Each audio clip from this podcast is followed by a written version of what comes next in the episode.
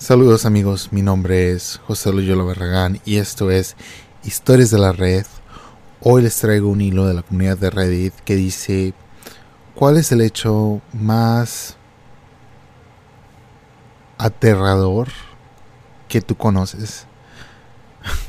Saben amigos, nada más para que sepan algo, yo traduzco esto de inglés a español pues como que ah, cuando lo leo, lo leo y lo traduzco. Así que por eso a veces se oye como que tengo que pensarlo, porque cómo conjugaría esto en español. Así que tal vez de repente dicen, ¿por qué lo leyó así? Es que no lo estoy leyendo, lo estoy traduciendo. Pero bueno amigos, vamos a empezar. Yo he escuchado unos de estos hechos antes y a veces sí me dan cosa. Así que espero que no se sientan muy deprimidos. Muy bien. El primer usuario Tupungato dice, los experimentos que hicieron en los humanos los japoneses en la Segunda Guerra Mundial para determinar el tratamiento contra la congelación, prisioneros fueron llevados afuera en una temperatura congelante, fueron expuestos sus brazos y les echaban agua hasta que tuvieran el brazo congelado sólido. Luego le amputaban el brazo y un doctor repetía este proceso hasta que llegara al hombro de la víctima. Después de que los dos brazos ya fueron amputados, los doctores continúan con las piernas hasta que solamente le queden el torso. Después la víctima fue usada para tratamientos de enfermedades y plagas y otros experimentos. Eso realmente es horrible. A veces yo cuando veo algo así digo, pues no quiero leer esto, pero la otra parte de mí piensa, ok, sabemos muy bien los crímenes que hicieron los alemanes uh, en los campos de exterminación en Europa, pero poco y muy poco en serio se habla de los crímenes contra la humanidad que hizo Japón en la Segunda Guerra Mundial. Creo que todos como que decidieron olvidarse de que, ah, ok, lo que hicieron en China, lo que hicieron en Corea, cosas extremadamente... Ah, no sé cuál es la palabra porque todo queda muy corto. Es como un infierno, en serio. Es horrible. No sé, imagínate, tú no puedes tener empatía con otro ser humano y pensar, esto es feo, esto es injusto, esto es inmoral. Es una pesadilla lo que hicieron estos hombres en la Segunda Guerra Mundial. Ahora, esta segunda respuesta es de Effie Chan y dice, en cualquier momento una de las proteínas puede doblarse mal en tu cerebro y esto puede causar la enfermedad de priones y no sabemos por qué. ¿Recuerdan en los noventas cuando había este la enfermedad de las vacas locas que comías la carne y te causaba la enfermedad de priones? Por ejemplo, las proteínas para están Ah, dobladas en sí. Imagínense ustedes que tienen un hilo o tal vez un cable, porque un hilo es muy, muy delgadito. Tienen un cable y ese cable lo hacen como una bola, una esfera. Entonces es la proteína. Y si ustedes lo calientan, lo cocinan, ¿verdad? Porque esas proteínas están en la comida. Entonces ustedes como que esa bolita que está dentro, la proteína, se abre y se hace plana. Eso se llama la desnaturalización, algo así. Ahora, este proceso es reversible y la proteína regresa a su estado de esfera o, en tercera dimensión.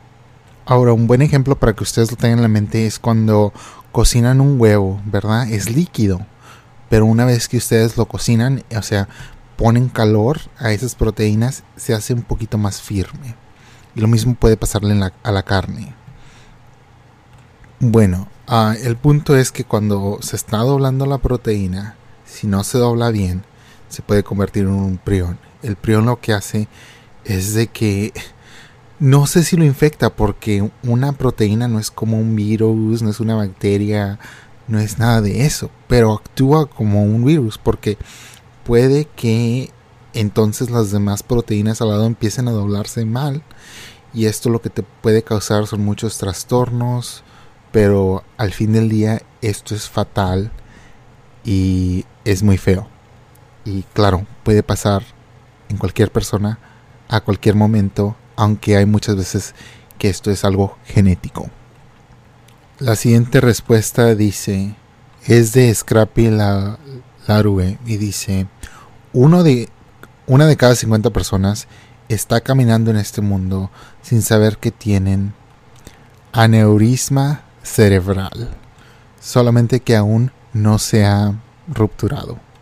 Saben, creo que esta es una de las cosas más frecuentes que yo he escuchado ahí como historias o pues no sé, serán chismes de otra gente que dicen, sí, fulanito de tal falleció repentinamente porque se le rapturó esta cosa en el cerebro que nadie sabía que tenía y tú lo puedes tener, yo lo puedo tener, nunca sabemos, es como una bomba que todos tenemos que puede estallar en cualquier momento. Que, eh, perdón, el siguiente usuario, Jay Ravis, dice, que tenían cirugías mucho antes de que descubriéramos la anestesia. Chicken Pants 80 dice, mi madre tuvo una, una operación de emergencia para, para darme a luz sin anestesia en 1994. Dijo que duró como 30 segundos en pura agonía antes de desmayarse. La siguiente eh, respuesta es de Evan HSH y dice, hay una historia de una muchacha de 19 años y su padrastro que fueron a acampar en Rusia y ella le habla a su madre unas horas después del viaje y le dice que la ama. Básicamente ella le estaba llamando porque un oso había matado a su padrastro y ella estaba haciendo comida mientras estaba viva. ¿Qué? Ah, no, no comprendo esto. Dice que ella podía escuchar los ruidos y de que el oso se la estaba comiendo. Ok. Ah, sí se me hace eso muy horrible, pero no entiendo cómo, porque no, es difícil de comprender esto, pero se me hace muy feo y horrible y espero que, no sea cierto. Ah, también dice también esos mensajes de textos de cuando hubo el tiroteo en la discoteca de Orlando Ah, había un muchacho que le estaba mandando mensajes a su mamá que llamara a la policía porque estaba escondido en el baño. Su último mensaje es algo como él viene aquí y voy a morir.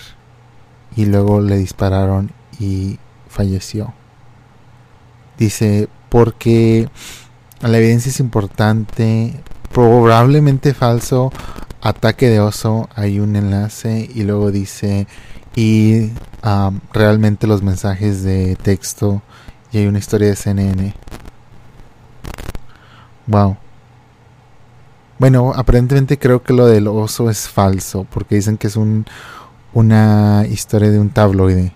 Gracias a Dios. Eso se me hace horrible. Y aparte yo vivía en Denver y en Denver te dicen siempre que cuando vayas a las montañas, que uses este una campanita.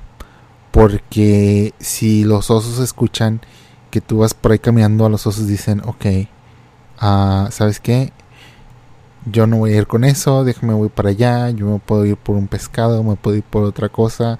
Esta persona no es mucho guato yo no me voy a meter con esa persona siempre han dicho lo que pasa si ves a un oso bueno, antes que nada, haz ruido cuando eh, entres a un área con osos. Siempre haz ruido. La única vez que un oso yo he escuchado que va a ser violento es cuando tienen a sus, a sus ositos, a sus cachorros, supongo. Si tú estás en un área ah, donde hay una mamá oso y ella siente que sus bebés están en peligro, entonces ahí sí te va a sacar las garras y te va a destrozar. Así que con que tú dejes al oso en paz y le dejes saber con anticipo, con una campanita o algo de que ahí viene gente, así que vamos a no encontrarnos, está bien. También dicen que siempre cuando estés en las montañas, ah, puede que te vea un león de las montañas, no sé si, así se dice en español, pero eh, es un gato grande. Ahora ellos también, la mayoría de las veces, siempre dicen que cuando tú andes por el sendero en las montañas es muy probable de que te esté viendo y de repente te pueden así como que seguir cosechar, así que debes de tener cuidado, pero generalmente te van a dejar en paz. Pero a diferencia con los osos, los osos es, si aunque veas uno, nada más hace un, escándalo o grita o mueve los brazos, pero con que ellos sientan de que hay mucho ruido, es mucho gato como de que dicen, ay, esto no, me voy para allá. Pero uno de estos gatos, un león de las montañas, ah, depende, puede que te ataque. Es, eso es, eso es algo de donde siempre, siempre no tienes otra opción más que pelear. Tienes que pelear por tu vida en ese momento. Y una vez al año en Denver había una historia de una persona que se había encontrado con estos enormes gatos, estos felinos. Y la última historia cuando yo vivía ahí era de un hombre que mató a uno de estos leones porque pues pelearon hasta la muerte. Fue horrible. Generalmente la gente sale pues dañadas. Rara la vez que he escuchado que uno de estos felinos mate a una, a una persona. Generalmente matan a mascotas, perros, nunca adultos, pero... Así que si están por una montaña o algo así, lleven su campanita, hagan ruido y tengan cuidado y estén alertas a los leones de las montañas, porque eso sí da miedo. Ah, y una vez en Denver también, yo iba caminando. Y esto era en la ciudad, bueno, cerca de la ciudad. No sé si se está urbanizando mucho, pero esto era antes de que yo viviera en Denver. Estábamos en un hotel, en un pueblito que se llama Westminster, que está al norte de Denver. Y es un es muy bonito y hay un sendero, pero es como en medio de la ciudad. Pero al lado de este hotel hay un parque y luego hay un campo y luego pues hay casas. Y estaba caminando con mis perros y de repente vimos como pues una manada de perros y dijimos, wow, todos estos perros callejeros y luego dijimos, ay no, son coyotes. Y empezamos a caminar al otro lado así como que despancito, no corras mucho para que no te veas que tienes miedo. Pero eso es todo. Ah, una vez sí vi a un oso. Ah, era un osito. Pero luego vino la... Pues estas personas que trabajan en el parque, como que son guardias, se dicen aquí rangers vino y como que vio que todas las personas estaban parando en la calle para ver al osillo y que viene y que le avienta, bueno, no le avienta así cerca del oso, pero como que en su dirección, a la dirección del oso avienta como un cohete, como una paloma o algo así y lo espanta. Y lo hizo que se fuera porque ya sabía que si venía la mamá, pues quién sabe qué podría pasar. Y también no quieren que los osos se acostumbren a la gente porque luego eso causa eso causa problemas. La siguiente respuesta es de Magic Band 8.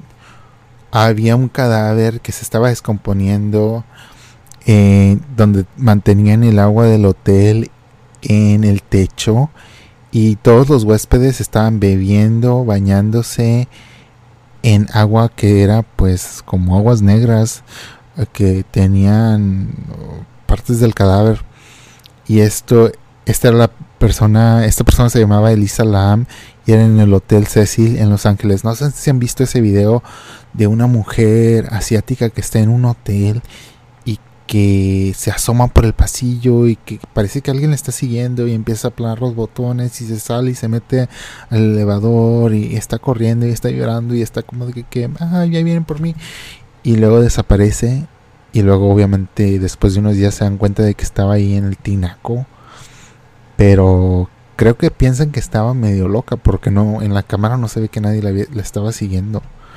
No sé qué ustedes qué piensen, amigos.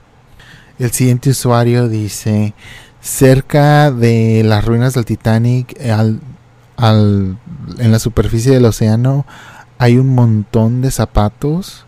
La razón es que todos los cuerpos se cayeron y quedaron alrededor del Titanic y los peces se comieron los cuerpos pero estos peces que viven ahí al, en el suelo del océano no pueden comer el material del el cuero ah, con lo que fabricaban estos zapatos en aquellos días. Eso, yo nunca he visto una foto del Titanic así con zapatos, pero lo, lo deberían buscar. A esto Kun David le dice, el pueblo tamil que vive en la costa de Sri Lanka son pescadores por muchos meses después del tsunami del 2004, la gente que vivía en la costa se negó a comer pescado porque tenían miedo de consumir un animal que había devorado a restos humanos. Esto es algo que me hace sentir mal y una de las cosas que yo aprendí cuando fui ahí en el 2005. La siguiente persona responde, yo soy un estudiante de geología y, estoy aprendiendo de que estamos perdiendo nuestra capa superior del suelo, mantillo, a, una manera más rápida de lo que se está produciendo. Este suelo tarda 2000 años para que llegue a la superficie, a la superficie eficientemente y hasta 10.000 años en algunas partes del mundo. Este suelo es lo que nos mantiene a nosotros, a los animales y la vida en la tierra. Es tan importante como la luz y el agua. Melt 540 dice, después de que detonaron la bomba atómica en Japón, hubo algunas personas que estaban lo suficientemente cerca para que se les derritiera la cara, pero no fueran, pero, sobrevivieron. Así que algunos días antes de que ellos fallecieran, fallecieron de, porque no podían tomar agua, estaban deshidratados y estaban caminando por ahí con sus bocas cerradas sin poder abrirlas. Wow, qué horror. Mom Smells Like Vodka dice, ah, este es triste, pero no muy feo. Dice, los bebés que están en el vientre de su madre pueden ser espantados y empiezan a llorar, pero como no hay aire en el vientre y sus, uh, ¿cómo se dice? Sus pulmones están llenos de fluido hasta que nazcan, no hay ningún sonido. Así que los bebés están ahí uh, y lloran en silencio si están asustados. Pobrecitos, qué feo. Es algo que yo siempre había pensado. Dije, bueno, si los bebés están ahí, ¿qué es lo que pensarán? ¿Cómo se sentirán? Qué feo. Pero están dentro de mamá, así que ojalá estén todos bien. Ah, esta es otra cosa de la que yo también había leído y dice Leo más que el personal del cohete Challenger, el cohete que iba al espacio en los ochentas, este era un cohete, no sé si ustedes han visto este video, voy a ponerlo en el vínculo, es muy triste. En, en los tripulantes había este una maestra que creo que había, NASA estaba como invitó nacionalmente en los Estados Unidos, como que no sé si era un concurso o algo, pero querían elegir a una maestra para que fuera en este cohete al espacio y era como que para animar a los niños, para que se interesaran en la ciencia, las matemáticas. Entonces esta maestra fue. Y claro, imagínate un maestro ahí en este cohete al espacio, toda la nación viendo y aparte miles y miles de salones, millones de niños. Bueno, este cohete va y cuando empieza, de repente explota, pero explota como en la mitad, así que la cabina se ve que se empieza a ir para abajo, así que ellos saben qué está pasando, saben que van para abajo, saben que van para su muerte. Es, es horrible, pero el comentario que dice que no murieron instantáneamente y que estaban vivos y obviamente estaban estaban conscientes de que esta cápsula, la cabina, iba a estrellarse con el agua a unos que 207 millas por hora. Eso es como 330 kilómetros por hora. Wow, alguien aquí abajo responde y dice, la cabina eh, se estrelló en el océano a una velocidad de 555 kilómetros por hora, 154 metros por segundo, con una fuerza de más de 350 Gs, causando que la cabina se desintegrara instantáneamente. Y luego da las coordenadas de dónde se estrellaron. qué horror. Si ustedes miran este video en YouTube, lo voy a dejar el enlace porque la historia es muy bonita y, y aunque es trágico, se debe de saber para honrar la memoria de estas gentes. Esto yo de vez me pongo a verlo en la noche, muy noche en la tarde y es una historia tan triste y tan te parte el corazón porque todos están emocionados, es algo bonito. Esta mujer va al espacio para emocionar a la juventud, a los niños de que, hey, vamos al espacio, vamos a aprender, vamos al futuro. Y termina así, o sea, es, es insólito y es muy feo. Y si ves el video, obviamente no nada más están los niños, la clase de la maestra, los padres que se quedan así como de que, ¿qué estoy viendo? ¿Qué está pasando? O sea, yo también, o sea, yo me lo imagino, es muy fácil ponerte en sus zapatos y pensar, estoy, está pasando lo que está pasando, ¿qué significa? Porque luego mientras su hija y la tripulación cae, sabes que están vivos, o sea, no explotó el cohete, ok, pero ahí vienen para abajo. Y los ves y dicen, no sé, yo siento como en ese momento, ok, pánico, pero al mismo tiempo aún están aquí, aún, aún están con vida. No sé, como de que, no sé, como que te quieres agarrar de la esperanza de que no se va a destrozar esta cabina, pero obviamente en el futuro ya sabemos qué pasó. Qué horror. Esta siguiente historia es de Kate Lupi y dice el 42.3% de gente que vive en Londres tiene menos de 100 libras en el banco y 40% de ellos viven de la mano a la boca. El porcentaje solamente empeora cuando vas al norte. Esto es algo que también aquí este, en Estados Unidos siempre dicen, creo que la gente no tiene más de 400 dólares en el banco y viven de cheque cheque. Y tal vez si ustedes están en un país donde dices, bueno, 400 dólares es un chorro, uh, eso como en cualquier lugar, eh, depende, ¿verdad? Porque 400 dólares aquí en Filadelfia, uh, creo que te dan un poquito más que en otras ciudades, pero uh, no es tanto, ¿verdad? Um, imagínate, la gasolina está más cara, la comida está más cara, la renta.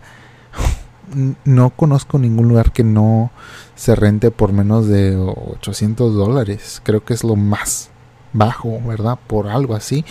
Así que mucha gente aquí que emigra o que vive, pues sí está bien, ¿verdad? Pero tienes que trabajar y luego a vivir de cheque a cheque muchas veces. Es la dura y triste realidad.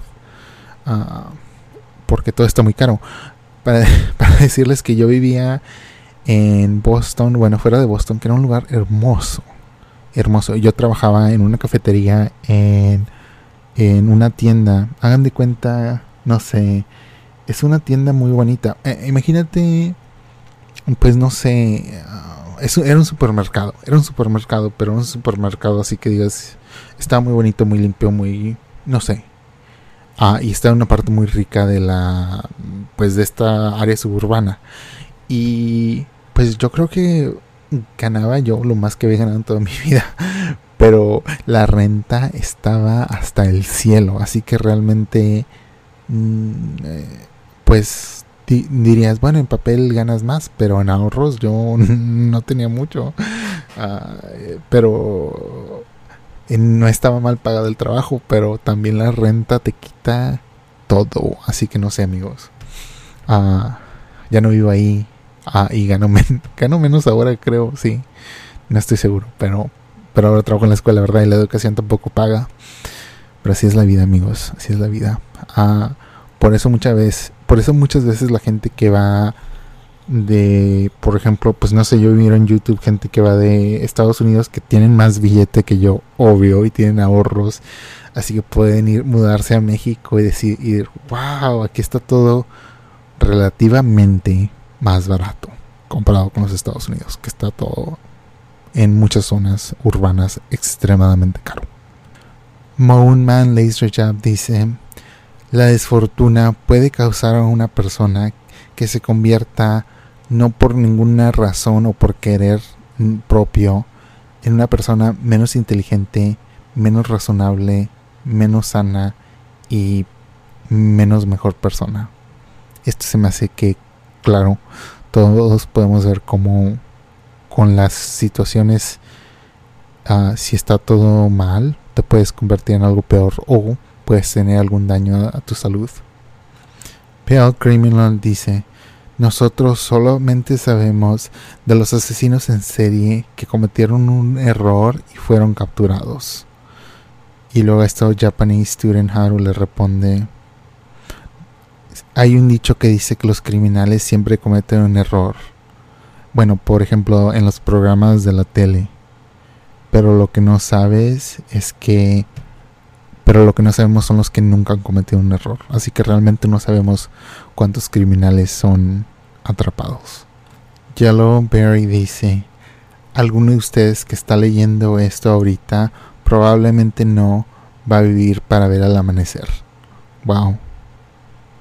Eso es cierto. Yo de repente si pienso en eso, digo, bueno, cuando pasan los años, y aunque seas joven, uh, por ejemplo, eh, no sé, yo muchas veces me recuerdo en la secundaria, bueno, un ejemplo es, no sé si ustedes vivían con sus abuelos, yo siempre crecí con mi abuela y con mi abuelo, y ella de repente decía, bueno, fulanita de tal, en qué entonces, y luego decía, quién sabe si aún viva. y esto era antes de Facebook, claro era en los noventas así. Y ella decía, pues quién sabe si aún viva, o, o sea, pero uh, ahora yo ya que estoy más grande y pienso, wow, hace como cuántos años que no veo que fulanito de tal de la prepa o de la secundaria y digo, es que nunca sabes, la gente no tiene que llegar, o más bien mucha gente no llega a su edad anciana, puede estar joven y morir o fallecer o le da cáncer o qué sé yo, algo mal. Y sí, yo también a veces pienso, ¿aún vivirán? No sé. Sonda dice, había un guerrero en, en la ansiedad. Era un general devastador del uh, siglo XIV, Timur o Tamerlane. Él murió a la edad de 68 años y en su tumba escribió las palabras, cuando yo regrese de los muertos, el mundo va a temblar y aquel persona que moleste mi tumba va a desatar un invasor más terrible de lo que fui yo. Uh, Joseph Stalin ordenó que la tumba fuera abierta en junio 20 de 1941. El 20 de junio de 1941. Exactamente dos días, el 22 de junio de 1941, uh, Adolfo Hitler lanzó la Operación Barbarosa y empezó a invadir la Unión Soviética.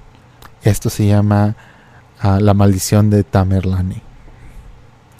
Y alguien dice, eso no, es eso no es horrible o espeluznante, eso es fascinante. Eso sí es increíble, así como de que cosas que pasan en la historia y te hacen pensar, ¿verdad? Dices, bueno, como yo no creo en lo supernatural, pero dices, uh, te hace pensar, te hace pensar. Sheppy66 dice, no tengo idea de lo que está escrito o de lo que yo estoy este, accediendo con los términos y condiciones de Apple. Puede muy bien ser que les estoy prometiendo a mi primer hijo. Rojo App dice, podemos ser exterminados instantáneamente de algo que viene del espacio que ni siquiera sabemos o tenemos la posibilidad de saber que viene. Bueno amigos, espero que les haya eh, gustado este episodio. Mañana regresamos con el diario de la red. Yo soy José Loyola Barragán. Que tengan ustedes un muy bonito día y hasta la próxima.